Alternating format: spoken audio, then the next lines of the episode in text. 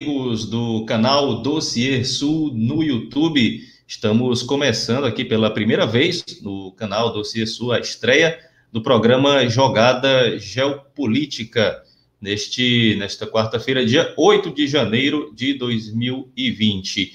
Programa Jogada Geopolítica é um programa exclusivamente sobre temas, questões de análises, comentários de temas internacionais principalmente no âmbito econômico e também político. Essa é a nossa principal, é, nosso principal ponto de, de destaque e de análise aqui.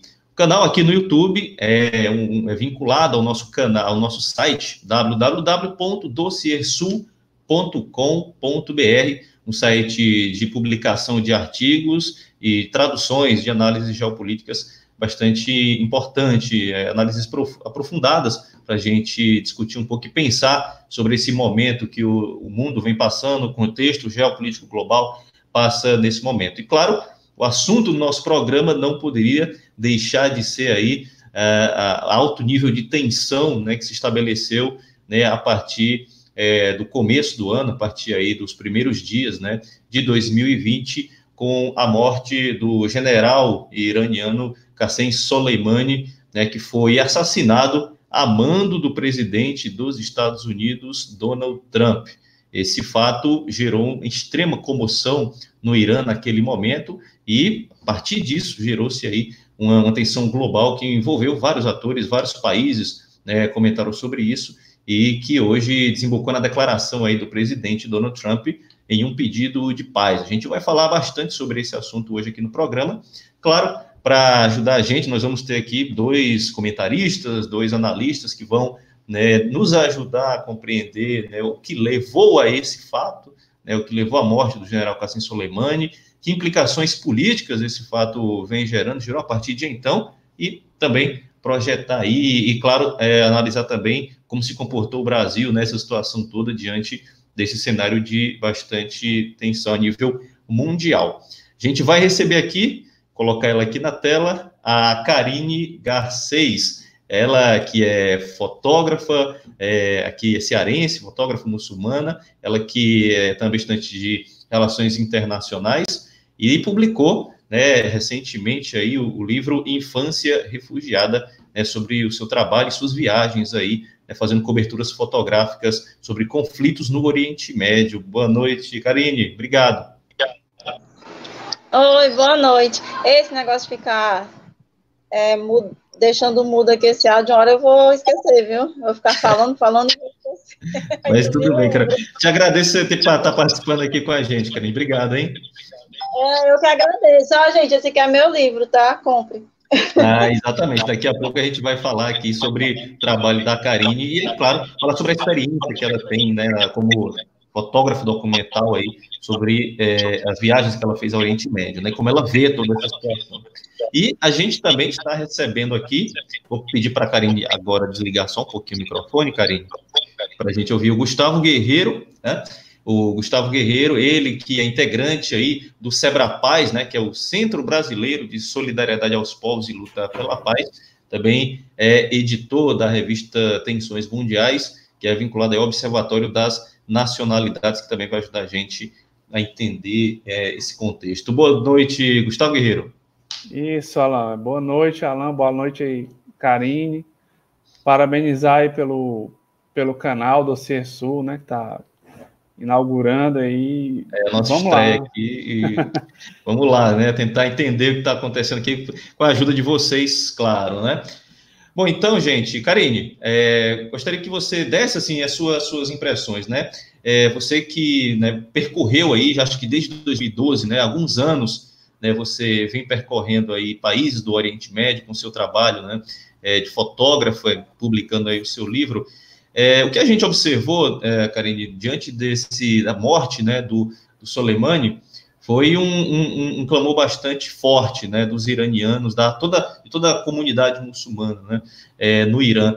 É, que papel exerce né, uma figura como um general que trabalhou né, durante muitos anos no combate ao Estado Islâmico, né, o Estado que é, um exército que era o, o ISIS, né, que foi considerado aí terrorista por vários países, né, que vinha praticando vários atos de terrorismo na Síria, principalmente, e também no Iraque. Como é que você observou o impacto né, Karine, da, da morte do, do general Soleimani no Irã, a partir das tuas impressões. Tá. É, o Suleiman não, é, não era Soleimani não era conhecido muito no Ocidente, né? Nem pelo Trump, inclusive.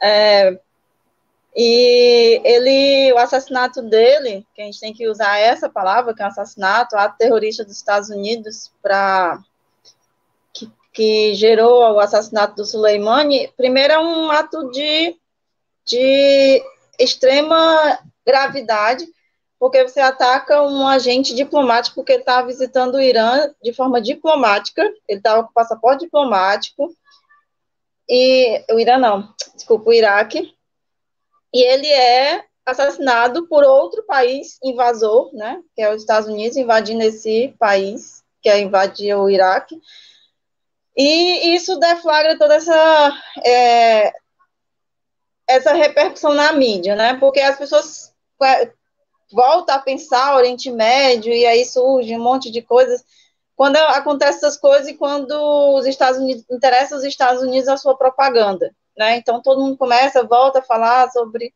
é, a região ali denominada pelo Ocidente de Oriente Médio, né? E o Suleiman, ele tinha, Suleimani, ele tinha, é, ele é um, além do general, uma pessoa política, né? Ele é extremamente inteligente, como pessoal de lá, como a diplomacia naquela região, é, a agente diplomática é outro nível, certo? Outro nível.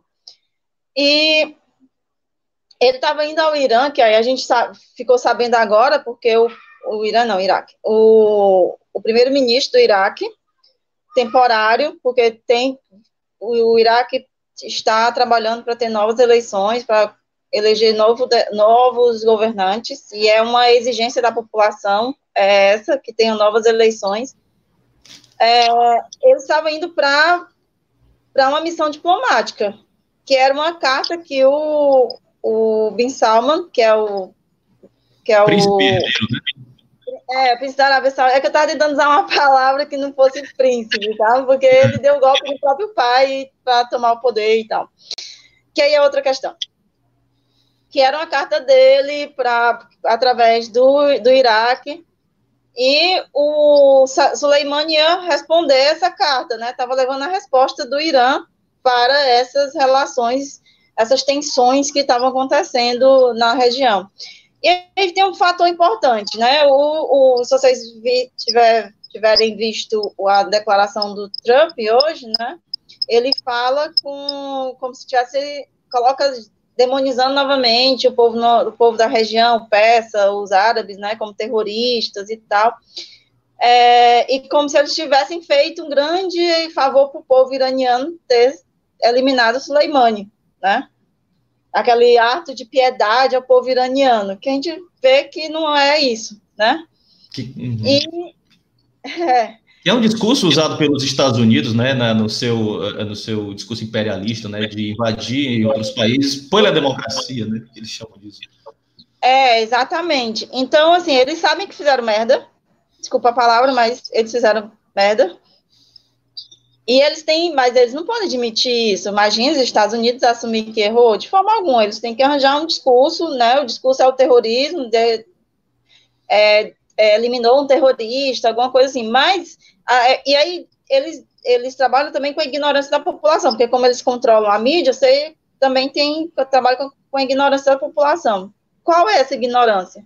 Soleimani trabalhou junto com as bases dos Estados Unidos na, na região, num acordo que eles fizeram, para derrotar o Daesh. Uhum. Então, quando, como o Daesh perdeu sua, sua, seu, o controle da região, né, as coisas estão voltando a, a tá, estavam voltando a se organizar, né? Mossul já tinha até transporte público de volta, as pessoas estavam voltando a ter essa sua normalidade. Então, fica injustificável a manutenção das tropas dos Estados Unidos na região, né? E você precisa manter essa instabilidade lá na região para que você mantenha essa ocupação, essa invasão. E também os interesses que, os, que o Trump uhum. prevaleceu para o Trump e para por seus conselheiros, não para ele, porque ele foi de acordo com que os o que aconselharam a ele, é os interesses, do, de, do, os interesses dos invasores da Palestina, né? E sobre isso, a gente... também. Oi? Legal, legal, Karine. A gente vou, vou agora aqui passar também para o Gustavo, falar um pouco sobre isso. Até antes né, de, de a gente continuar, eu quero fazer aqui, Gustavo, uma, é, uma pequena contextualização né, sobre fatos que, na verdade, antecederam aí. Né? A gente já havia num clima de conflagração no Iraque, né, já há algum, algum tempo, porque uh, aconteceu aí mais um, é, no dia 29 de dezembro, é, aconteceu bombardeios aí, né, é, foram associados, os Estados Unidos bombardearam aí locais estratégicos, né, associados ao Hezbollah é, no Iraque, né, nesse ataque 25 pessoas morreram, isso foi no dia 29 de dezembro. Com isso, né, houve né, grandes manifestações no Iraque, né, contra essa ação dos Estados Unidos contra a Sunni do Hezbollah, e que desembocou aí no último dia do ano, dia 31 de dezembro, né, houve essa invasão da embaixada americana, né, em, resposta, né, a, esse ataque dos Estados Unidos, os manifestantes iraquianos invadiram aí as instalações é, da embaixada de Washington, aquela chamada área verde, né, onde há grandes fortificações né, dos Estados Unidos. Então, aí com isso, no dia 3, né, o Soleimani é, é, assassinado, né, junto com, com o paramilitar, que é o Abu Med al-Muhandis, né, que morreu junto com o Soleimani, que também era uma figura forte aí no, no Iraque, né, é, com, com os mísseis norte-americanos, né, há também uma discussão sobre a tecnologia e, inclusive, sobre a participação de Israel nesse ataque, né. Então, toda essa situação após a morte do Soleimani veio a desembocar aí ontem, né, na noite de ontem, aí foguetes, né, vários mísseis atingiram a base americana, duas bases americanas aí em Ain al-Assad e Irbil, né? Inclusive, a Assad era um, é uma grande base norte-americana no Iraque, causou grandes prejuízos. Aí ficou também uma discussão sobre se haveria mortos americanos ou se não haveria mortos, né? O Trump também discutiu, né, sobre isso. Então, Gustavo, é, sobre, né, sobre essa, essa, situação no Irã, né? Como é que a gente pode identificar o, o Trump realmente foi foi surpresa? O Trump ele agiu de forma impensada naquele momento, levado às vezes muito pelo, pelos neocons, pelo deep state norte-americano, pela indústria bélica dos Estados Unidos, tudo isso que a gente sabe está por trás da presidente da presidência norte-americana. Foi um erro do Trump e, e obviamente, né, foi considerado um erro do Trump que ele tenta reverter. Foi para você foi surpreendente isso? Não esperava que tomasse uma atitude desse nível, né, de matar o número dois do Irã, Gustavo? É, Alan, é, primeiro, foi uma ação desastrosa, né? Porque o Trump conseguiu, é, numa só tacada, unir é, é dissidências iraquianas e iranianas. Ah, o Qasem Soleimani já estava há muito tempo na mira da CIA, é, que não tinha coragem de arcar com as consequências de um atentado.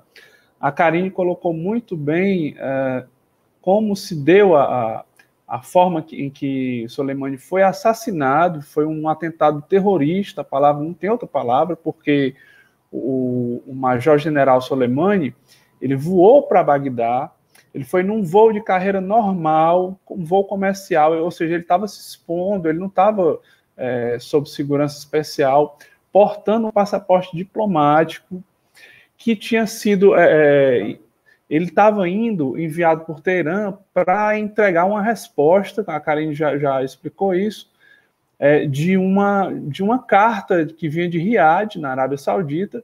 É, essa carta falava sobre a desescalada é, das tensões no Oriente Médio. Ou seja, é, Basicamente, a Arábia Saudita, é, na carta, estava se mostrando preocupada com as tensões naquela região e solicitou uma reunião é, em que foi mediada aí por, é, pelo primeiro-ministro interino do Iraque, é o Adil Abdul Mahdi, em que o Soleimani foi como mensageiro para buscar essa solução pacífica. Agora, interessante é, perceber que essa carta ela foi solicitada diretamente pelo governo dos Estados Unidos através do Trump.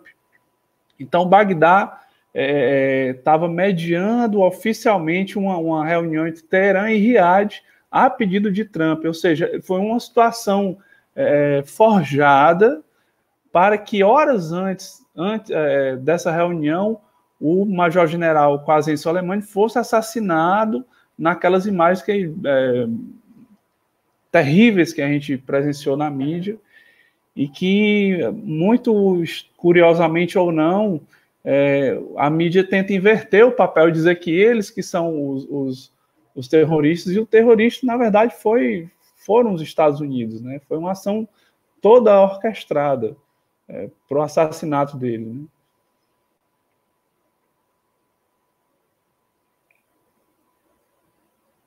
Alan, não estou te ouvindo. Opa, agora me, me escuta? É. Sim, estava desligado o microfone.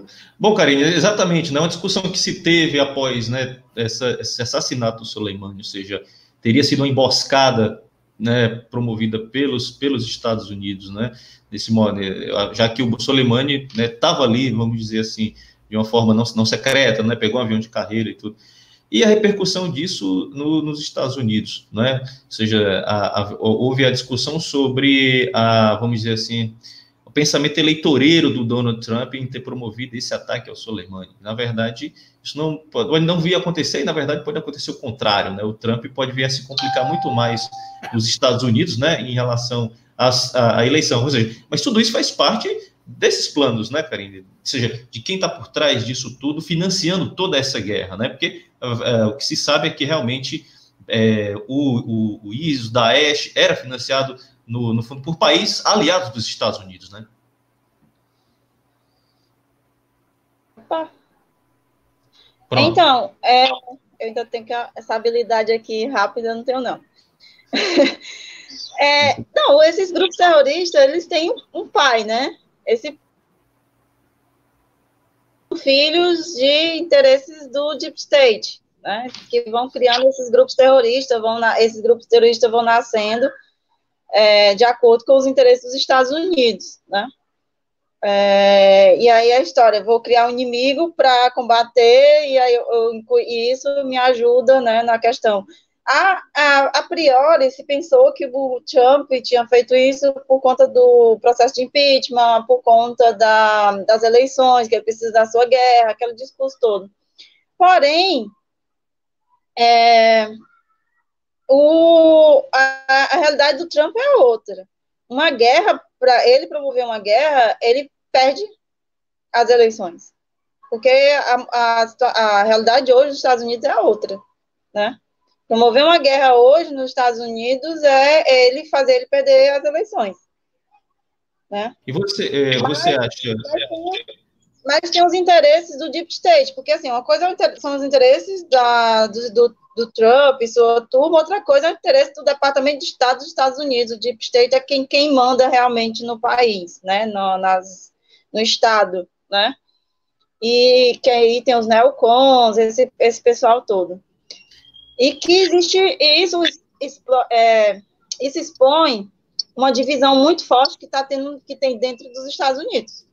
Que, é, uhum. que é algo que ninguém está tá levando em consideração. Está todo mundo focado no que está acontecendo lá no, no, no, Oriente Médio, Sudeste da Ásia, mas é, o que aconteceu mostra uma, a fragilidade dos Estados Unidos. Tanto que eles iam é, fazer um pronunciamento hoje pela manhã, passou para tarde, mudou várias vezes o horário. Por quê? Porque eles não estavam é, definidos com relação ao, ao, que eles iam se pronunciar, como eles iam se pronunciar.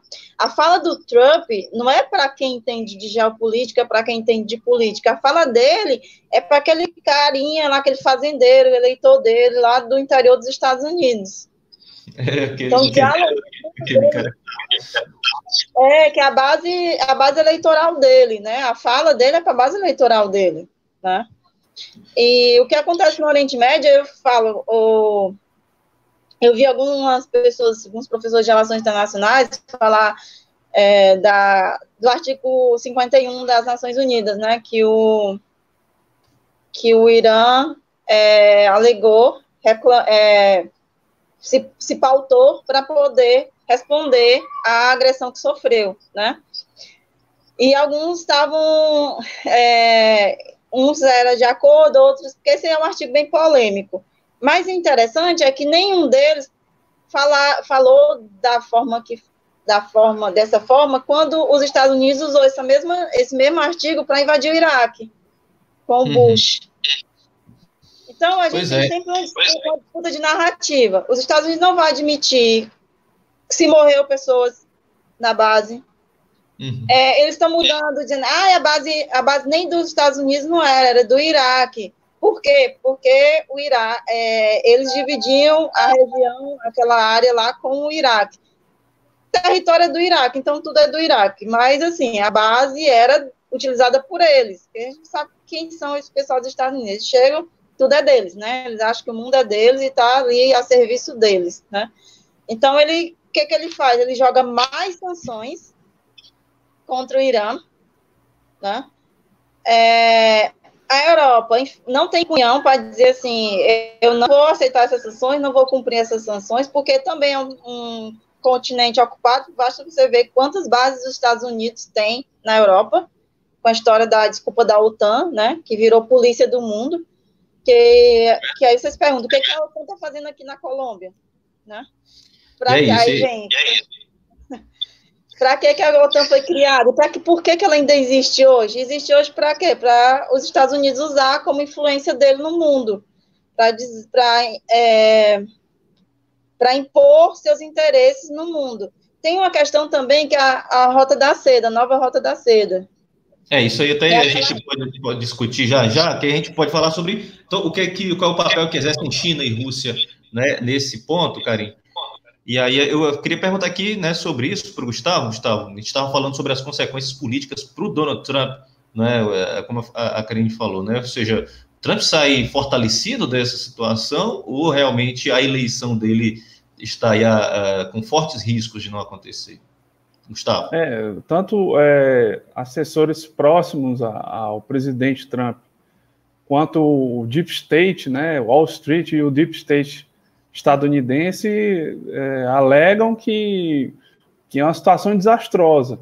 Agora, eu queria acrescentar ao comentário da Karine que as razões pelas quais o, o, os Estados Unidos empreenderam esse ataque é, contra o Irã vão muito devido à influência que o próprio Irã exerce sobre diversos grupamentos políticos militares naquela região, como no Líbano, na Palestina, é, na Síria, no Iêmen, no Iraque, no próprio Afeganistão, e entre outros países. Então, uh, se criou um ambiente ali de um, uma espécie de uma nova Guerra Fria naquela região chamada de Oriente Médio, né, que ela, sob a, a protagonismo iraniano, tem antagonizado com os interesses dos Estados Unidos, Israel e Arábia Saudita em diversos cenários. Então, existe uma, uma questão geopolítica muito importante é, que levou a, a, não só os Estados Unidos, mas os grupos que, que intervêm naquela região a identificar o Qasem Soleimani como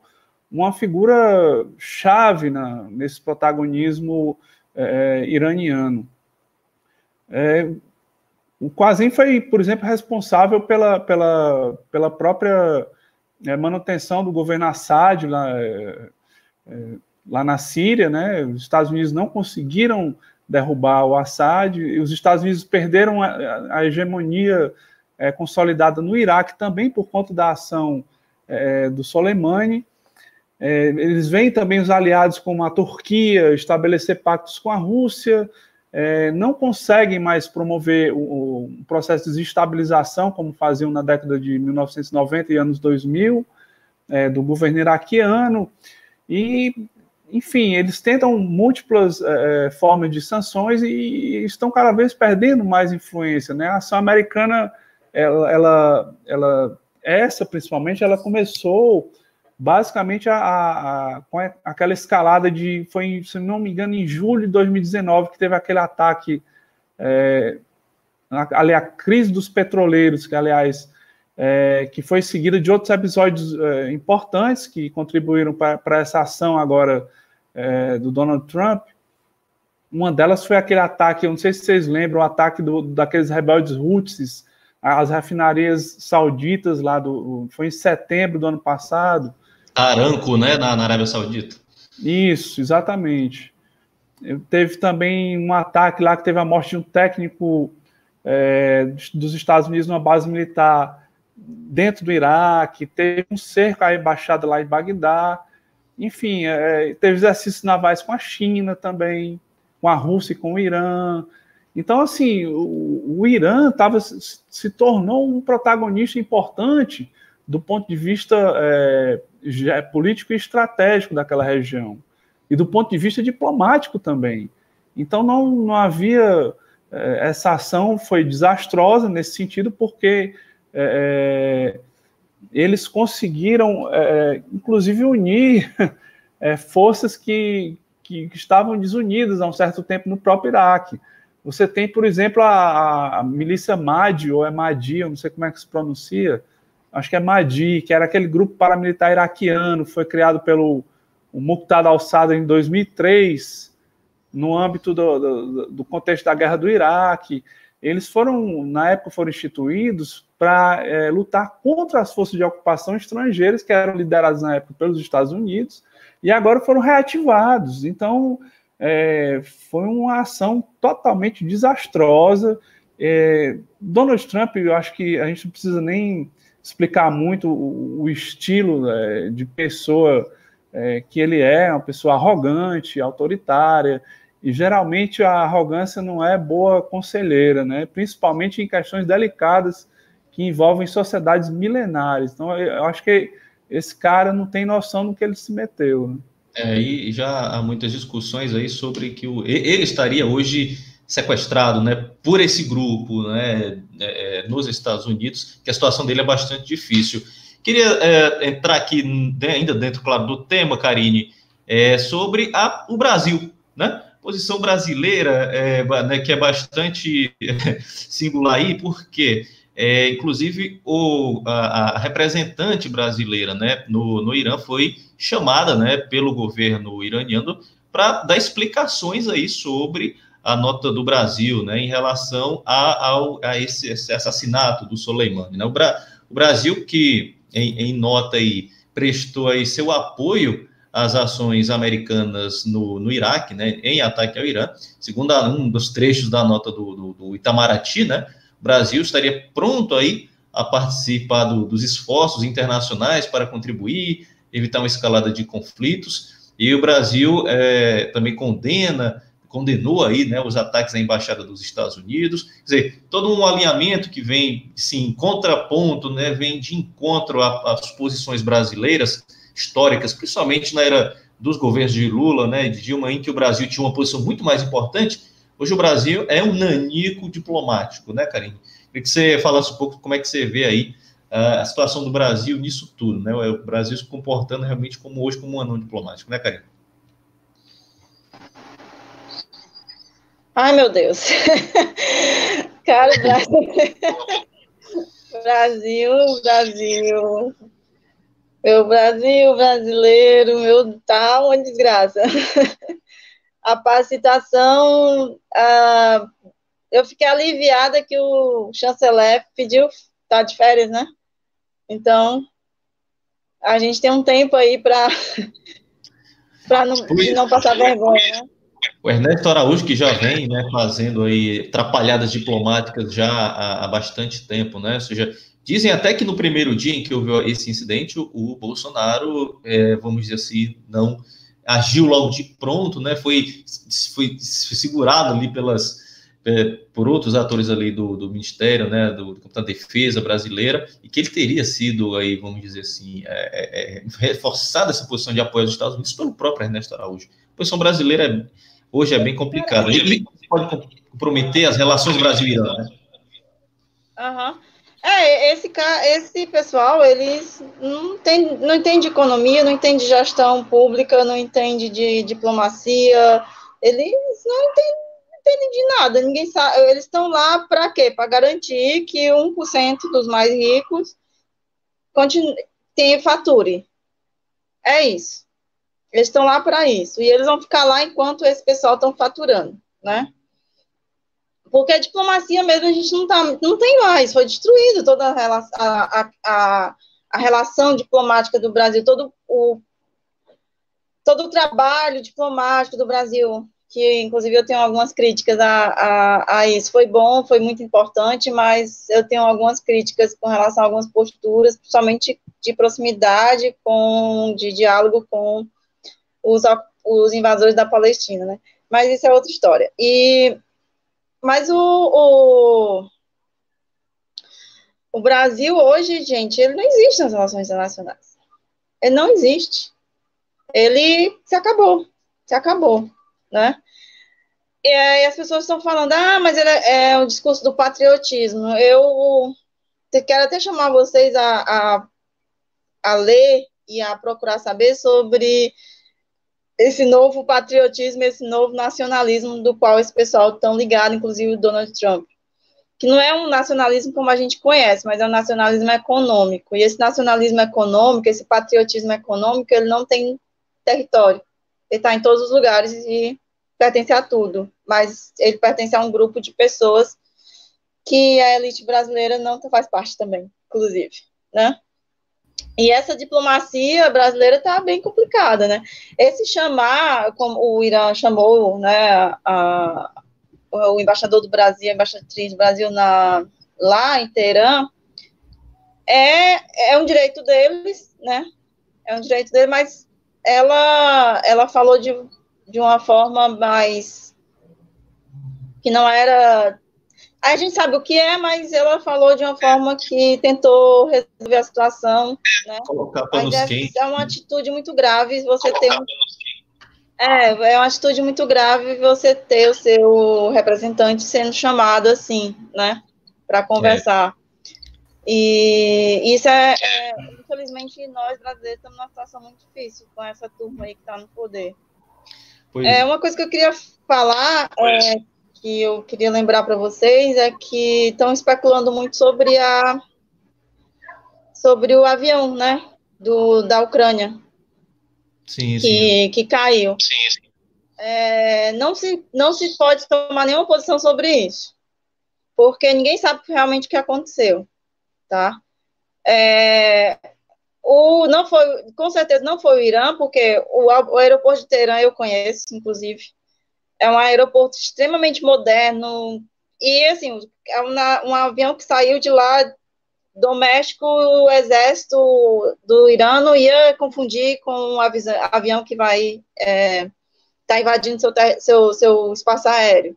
Então, é, pode ser que seja usado como false flag? Provavelmente, mas a gente não pode estar especulando agora, nesse momento tá? Tem que ter muita cautela sobre isso, sobre, sobre o que pensar, tem que esperar mais alguns dias para saber realmente o que aconteceu. A imagem de que o avião estava pegando fogo no ar, teve um, o governo do, do, da Ucrânia, uma hora disse, primeiro momento disse que foi falha técnica, depois ele voltou atrás e disse que não. Mas aí a gente tem que ver o contexto da, da Ucrânia, quem é a Ucrânia, para que serve a Ucrânia. O Irã é, apoia, é, é, é aliado da, da Rússia, né? Então tem que ver as relações aí da Rússia e, e a Ucrânia, todo esse desenrolar dessas, dessas relações. E uma coisa que eu também quero falar é que assim, algumas pessoas dizem, ah, mas o, o Putin foi fraco, foi fraca a declaração dele, foi isso, aquilo, outro.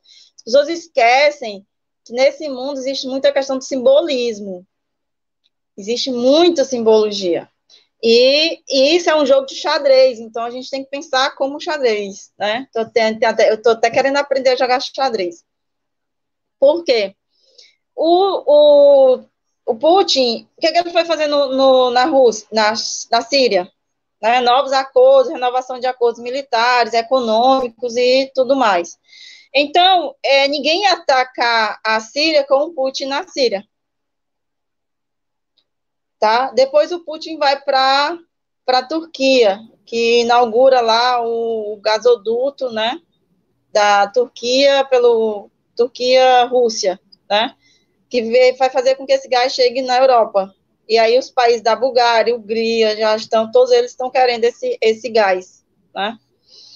E, junto a isso, o, o Putin já diz logo, olha, sobre a Líbia, vamos lá, nós dois juntos, você não vai sozinho não, porque aí o Putin já pensou, né? A Líbia está, a, a Turquia está querendo resolver a situação, né, melhorar a situação da Líbia, com a sua, sua ideia lá de, de reunificação do país, que a Líbia está dividida em dois, né, o, é o é, é, Trípoli e Benghazi. Então, hum. como se fossem dois, dois países dentro de um só.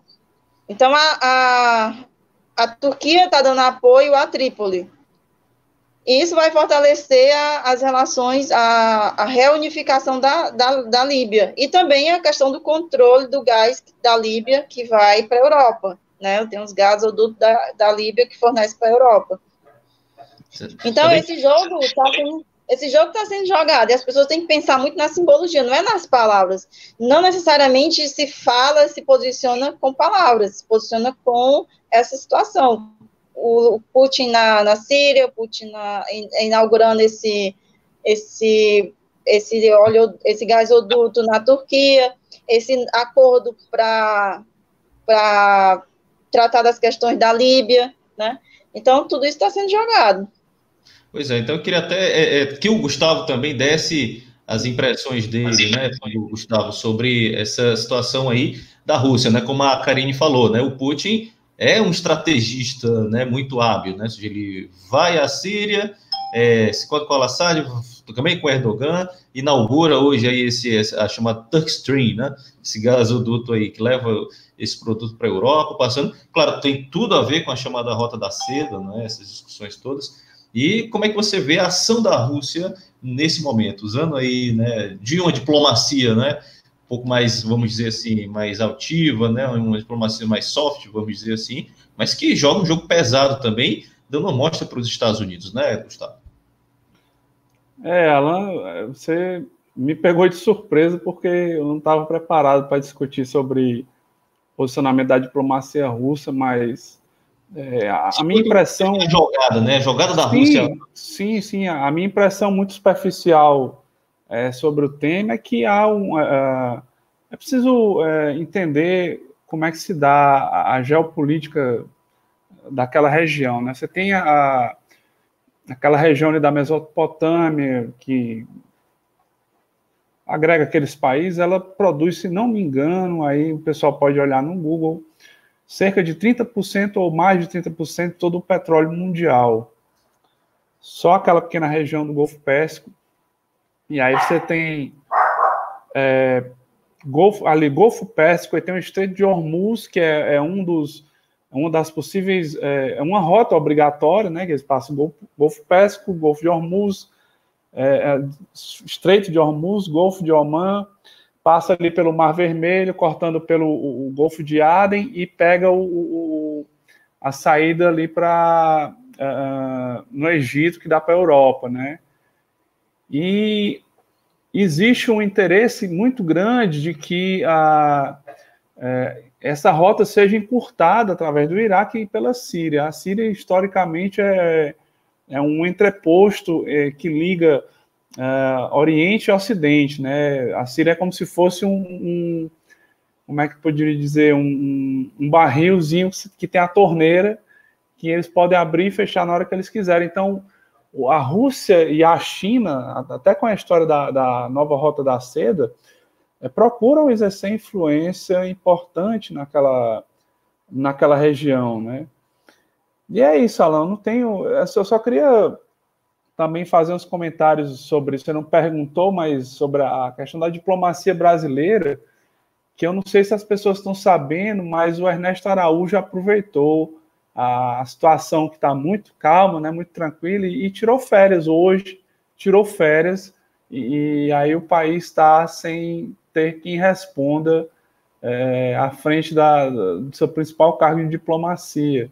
E no então, momento assim, é, esse, Gustavo, é, num momento de alta importância diplomática para o mundo inteiro. Né? Para o mundo inteiro, aí o ministro das Relações Exteriores tira férias. Então, assim, é surreal, cara, é inacreditável, inacreditável é, como esse grupo de bandoleiros que está aí na, na presidência, né, é, não, não, sei, cara, não tem noção do que, do que é o papel de, de uma presidência, de uma, um chefe de Estado que se pronuncia é, é, através de uma ação de legítima defesa de um país que foi atacado por um atentado, é, que esse sim foi um atentado terrorista dos Estados Unidos, que caracteriza o, a defesa como um ato terrorista que não reconhece o Qasem, Qasem Soleimani, alguns falam que ele é, inclusive, uma figura de mais respeito do que o próprio Ayatollah. Então, e, e, aí o Jair Bolsonaro pega e fala que não, ele não era, ele não era é, é, é um general, ele era um terrorista, então, um maluco, cara, ele não tem noção do que, do que ele está falando, e tanto que é, forçou agora a, embaixada estadunidense aqui no Brasil a emitir uma nota é, sugerindo cautela aos cidadãos que moram aqui no Brasil. Imagina só um cidadão dos Estados Unidos que mora num país que historicamente não tem contencioso com ninguém, é, não, problemas é, diplomáticos com ninguém, mas não que ele fosse neutro nesse ponto, pelo contrário, a, a diplomacia brasileira era uma diplomacia é, muito respeitada, muito atuante internacionalmente, e chega a receber uma, uma, chamada absurda como essa, porque você tem na presidência um bando de moleques, um bando de uns bandoleiros, uns moleques que não fazem ideia do que estão brincando de ser presidentes, cara, estão brincando com, a, com, as vidas das pessoas, entendeu? É, inclusive sobre isso, Gustavo e, e é o Celso Amorim deu uma entrevista sobre, né, sobre tudo isso, a ação brasileira nesse momento e lembrou né, escreveu suas memórias quando ele era chanceler né, brasileiro, na época do, com o Lula também, em que ele falava que o Brasil era tão respeitado a nível internacional, né, que em determinado momento ali no acordo com o Irã, na época o presidente era o Ahmadinejad, né, o presidente iraniano, e o, e o Lula, junto com o Celso Amorim, tinha uma relação muito próxima né, com a política internacional também dos Estados Unidos, e que a própria secretária de Estado, então a Hillary Clinton, chegava a ligar para o Celso Amorim, né, falar com ele sobre que posições o Brasil poderia tomar ou não tomar. Então, o Brasil, uh, nesse momento, o Brasil se colocava como ator internacional e, vamos dizer, no, como mediador né, entre, naquele momento, né, Estados Unidos e, e, Irã. Quer dizer, faz falta realmente uma diplomacia desse tipo. Né? É, é, eu quero agradecer aqui né, a Graça Vieira, ela comentando aqui no nosso programa, falando sobre a, sobre a história da Rússia, né? Ela fala, a ida de Putin à Síria e à Turquia foi um claro recado aí. O Putin diz, eu estou aqui, sou ator desse jogo, né? Claro, de forma bem sutil, né? E o, ela também fala aqui sobre a questão do, do Brasil, deve, fala, deve, ter, deve ter sido aí, acho que é do Ernesto Araújo, né? Deve ter sido aconselhada a realmente tirar esse, esses dias aí, porque os empresários né, estão batendo, estão batendo nele. Porque, claro que isso afeta a, as relações comerciais brasileiras, né, Karen? O, o Brasil é um país que tem uma relação comercial forte com, com o Irã até determinado momento. Isso é, pode ser para o próprio empresariado brasileiro que exporta, né? Sim, a balança comercial do Brasil é, é importante, bastante importante, viu? Porque é, são, são números de bilhões. Né? É. Eu não lembro agora, acho que é 8 bilhões a balança comercial favorável ao Brasil, né? Do Irã. Então, é, tem um detalhe que eu gostaria também de, de acrescentar aqui, é que eu tenho visto muito o pessoal da, principalmente na esquerda, é, uns comentários que direita não, não me interessa, é, tipo, ah, o Brasil vai entrar na rota do terrorismo, a própria esquerda falando sobre isso. Quando você fala isso, o Brasil vai entrar na rota do terrorismo, você está dizendo que os iranianos são terroristas, você está repetindo o discurso do, é, dos Estados Unidos, o imperialismo, de que é, o pessoal da, dos persas, os árabes, eles agem de forma terrorista, né?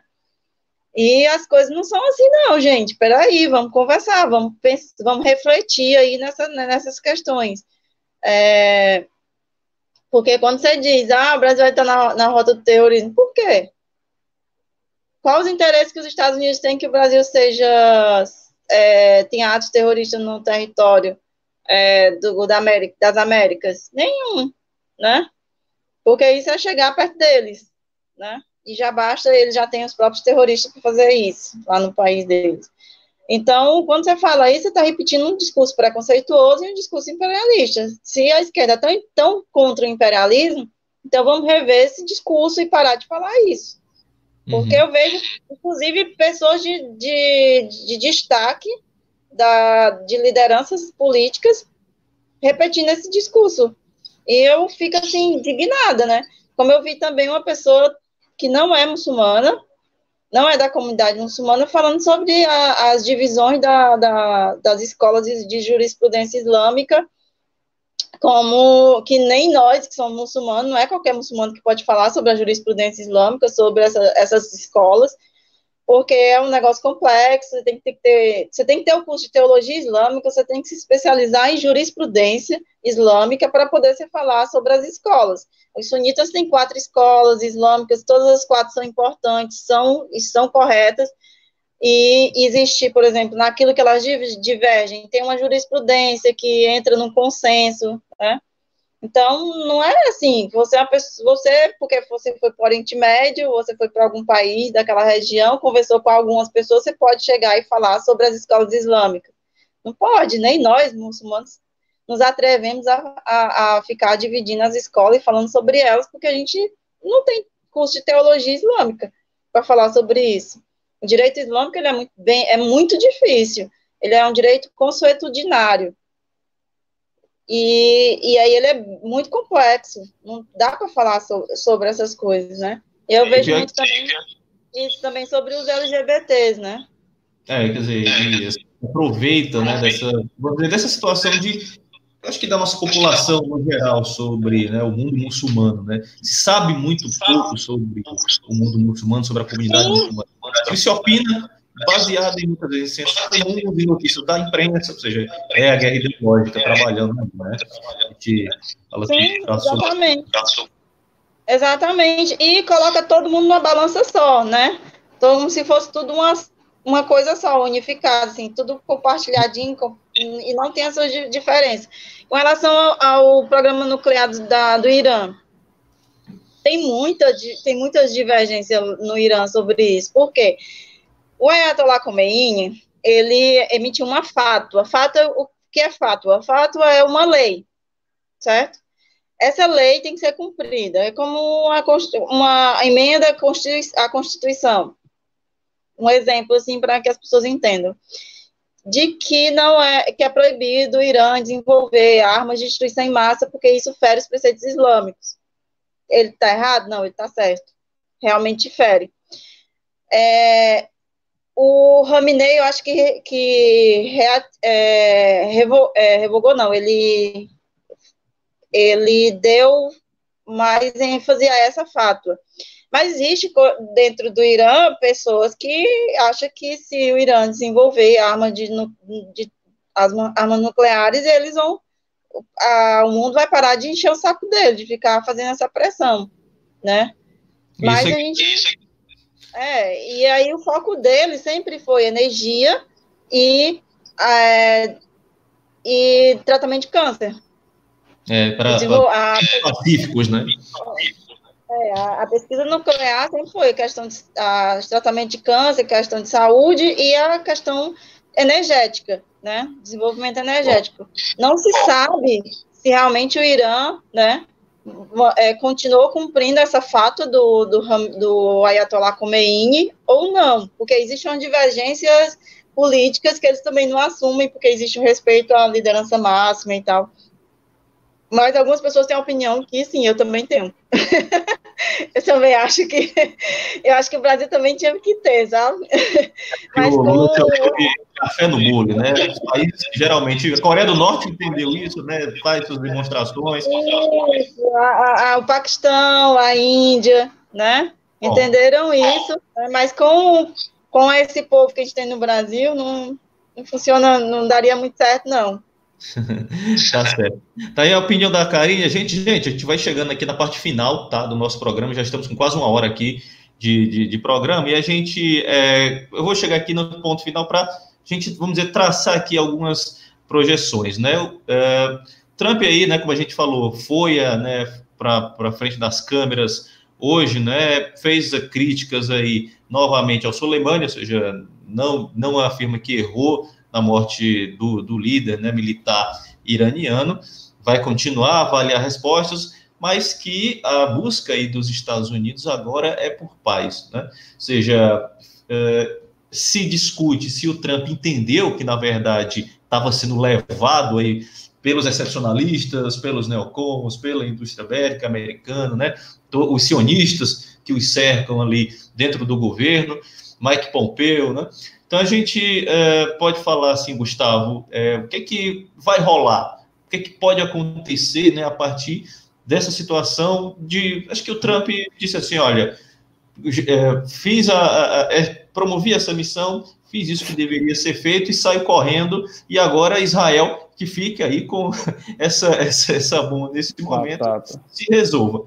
Então, o que, é que você acha, Gustavo? O que a gente pode ter? Ou o Irã ainda pode continuar com novos ataques. A informação que a gente tem agora, no fim da tarde aqui, começo de noite, é que há é, novos ataques do Irã, dois foguetes aí caíram na zona verde de Bagdá, próxima à embaixada. Então, assim, você acha que na perspectiva da vingança, né, que foi prometida, né, pelo governo iraniano em relação à morte do, do militar do Soleimani, ou seja, o Irã deve continuar nessa pressão de revanche de vingança, ou a partir do pedido de paz de Trump tudo pode entrar num acordo? É, Alan, é, nesse cenário eu consigo enxergar de forma muito especulativa é, quatro opções diferentes é, de atuação do é, possíveis de atuação é, do Irã nesse cenário, né? A primeira seria é, empreender um ataque a Israel que eu acho que é muito improvável, porque o Irã é, é, é muito inferior do ponto de vista militar, isso a não ser que contasse com a ajuda da Rússia, né? Mas isso também é muito complicado. Uma segunda possibilidade seria empreender um ataque à Arábia Saudita, que, que atuou é, como partícipe né, especificamente nessa questão do assassinato do seu líder, mas também a Arábia Saudita é, contaria com um apoio imediato do, dos Estados Unidos e Israel, então também é uma outra possibilidade, um tanto quanto remota. Uma terceira é fechar o Estreito de Hormuz, e, e isso também, porque, o como eu estava falando da outra vez, o Estreito de Hormuz é para onde passa praticamente onde escoa toda o petróleo daquela região. Agora, uma ação como essa também exigiria um forte apoio de Rússia e China, das marinhas russa e chinesa, para que se conseguisse fechar é, Hormuz. Agora, tem uma quarta possibilidade, que eu acho que essa é um pouco mais factível, né, do ponto de vista é, estratégico mesmo, até do, da fragilidade militar do Irã, que são ações irregulares, né, que chamam de ações irregulares, que são execuções de oficiais inimigos e ações de inteligência, de desestabilização é, de algumas áreas, sabotagem de.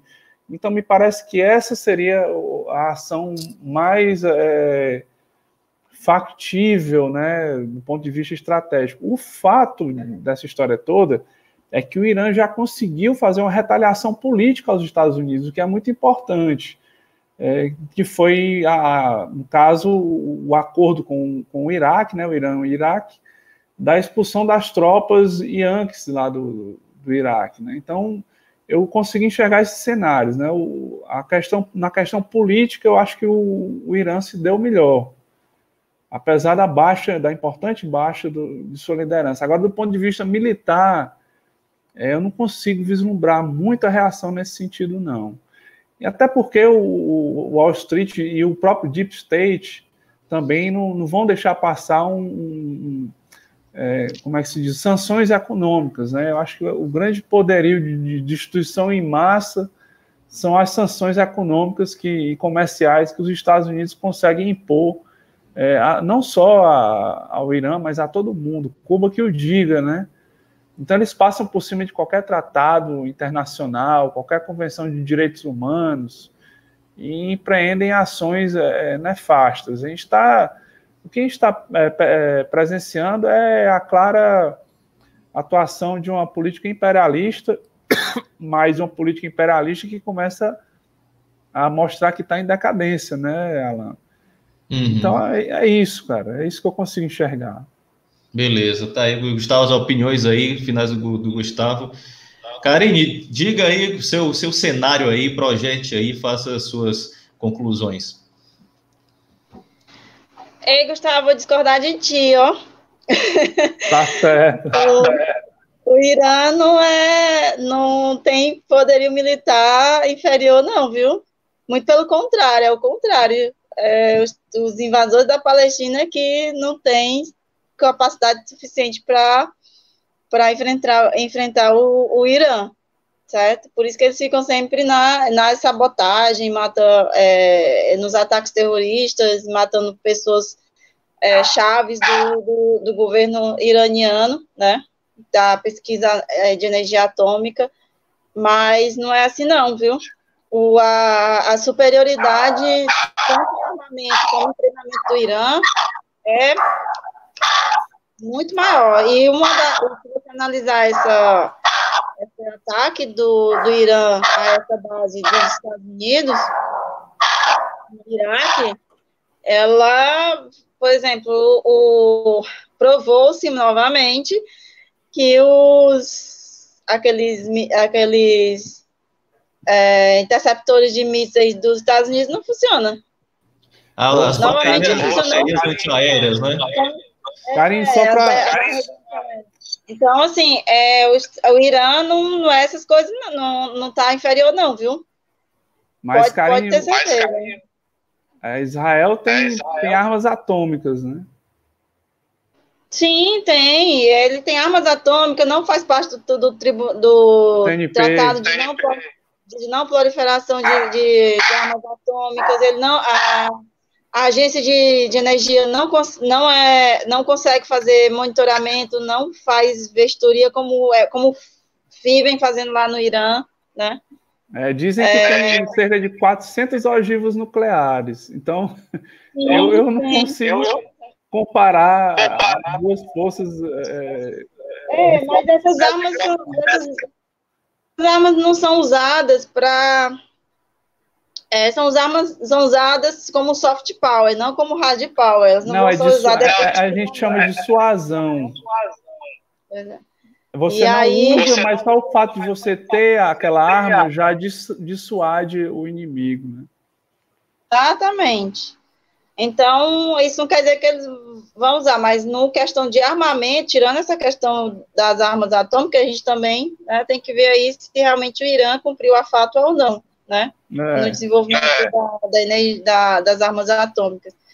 Mas nisso aí, mas no treinamento, o exército de Israel é, é, é bom para invadir casas de Palestina e sequestrar criança. É verdade. É verdade. Pois é, gente. Então, é bacana a discussão. Acho que é importante a gente estar tá falando sobre, sobre tudo isso, né? É, a gente talvez visualize que possa ser que essa situação amorne, vamos dizer um pouco, com essas declarações do Trump, ou não, né? Se realmente o, o Irã né, vier a continuar aí a promover ataques, a gente não sabe se, a, se o Trump vai continuar recuado. Mas eu, eu, acho que no final das contas, o que se falou durante o dia de hoje, com essa declaração do Trump, e até a demora dele em falar sobre o assunto, ou seja, ele não soltou né, nenhuma declaração ainda ontem na noite do ataque ao, aos mísseis, é que foi uma vitória, né, que foi uma vitória do, do Irã nesse sentido, ou seja, uma vitória em, em memória do Soleimani, né? Eu acho que o que fica de, de, de, dessa, desse período, dessa semana que a gente viveu, né, de uma semana para cá, foi a resistência do povo iraniano, né? A forte mobilização, imagens é, impressionantes do povo iraniano nas ruas durante o funeral do Soleimani, algo que não se via desde o funeral do próprio do próprio Ayatollah é, é, da, da Revolução Iraniana. Agora esqueci o nome dele, fugiu o nome dele aqui. É, Fala para mim, Karim, que eu esqueci. Khomeini. Itália, Khomeini. Ayatollah Khomeini. Khomeini. É, assim, Khomeini. É. E um detalhe, viu? O ataque aconteceu exatamente na hora em que tá, estavam sepultando o Suleimani e o Mahdi. Exatamente. Então, é, a gente pode ficar com, essas, com essa ideia sobre a forte, né, a força do povo iraniano, né, nesse momento de, de, de, extrema dificuldade naquele, aquele país, né? Então, gente, é, queria agradecer a vocês aí a participação durante essa hora que a gente teve. E, Karine, eu queria que você, a Karine, ela que é fotógrafa, ela que já percorreu né, vários países do Oriente Médio, Karine, que você mostrasse aí é, o seu, seu trabalho, né, que é o livro Infância Refugiada, Retratos de um Conflito. Tá aí, é, é, mostrando aí a capa do, do livro. Tem um, eu sei que tem um site também, né, é o site infânciarefugiada.com.br, é onde né, fala um pouco sobre essa obra, Karine, fala um pouquinho para a gente encerrar aqui o nosso, nosso trabalho. Tá. É, o site para comprar o livro é retratosdeumconflito.com.br. O outro que tu falou é da exposição, tá? Então, o site para comprar o livro é, é retratosdeumconflito.com.br. É, em Fortaleza, na livraria La Marca, as pessoas podem ir lá, tá, tem lá disponível para venda. Em São Paulo tem na livraria Anitta Garibaldi, no restaurante Aljânia. E no Rio de Janeiro, na Casa Naara que são os locais que eu tenho de venda do livro. Esse livro eu falo sobre a situação das crianças, né, é, em refúgio, no, quando eu fui para a faixa de Gaza, Líbano, Síria e Turquia.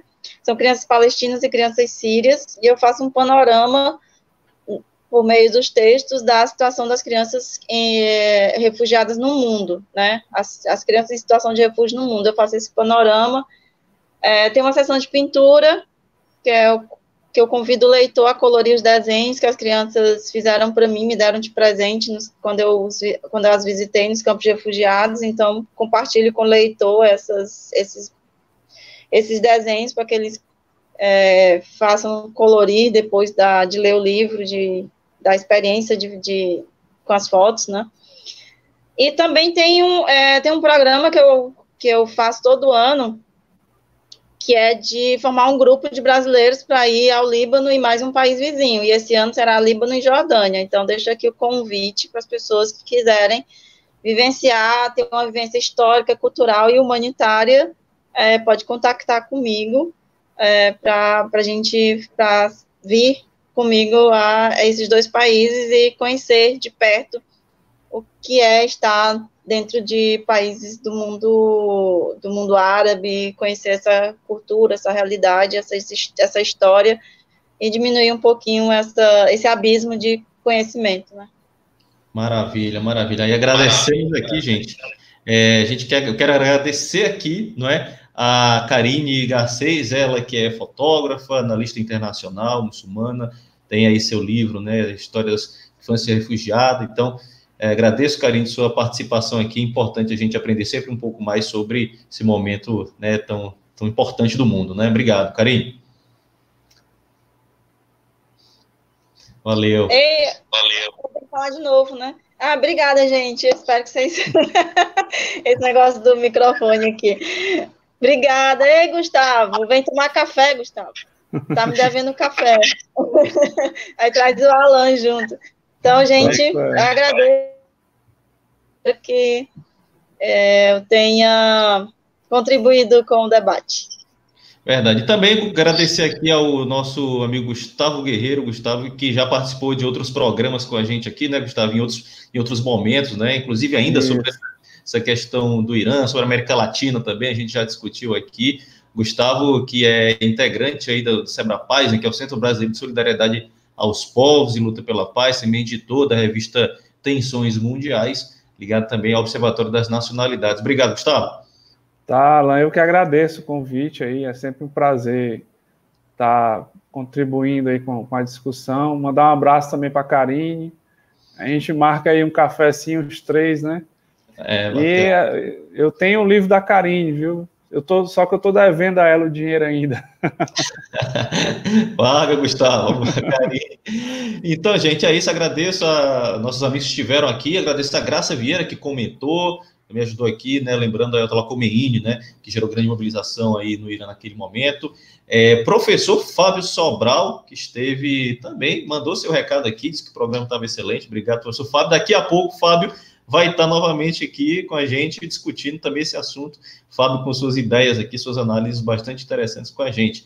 A gente pede a, a quem esteve com a gente aí, é, assine, né, se inscreva no nosso canal Dossier Sul, aqui no YouTube, curta, é, dê o joinha, manda o link da transmissão aí para os seus amigos, para a gente discutir mais sempre esse assunto aqui. E, claro, peço que você é, acesse o nosso site www.dossiersul.com.br. A gente tem vários artigos sobre essa situação no Irã, artigos de brasileiros, de contatos é, estrangeiros que nós temos, traduções, análises muito bacanas que a gente faz no site do CSU, que também tem a página no Facebook, facebook.com.br do CSU. Então, grande abraço às amigas e aos amigos que ficaram com a gente. Até o próximo Jogada Geopolítica. Valeu.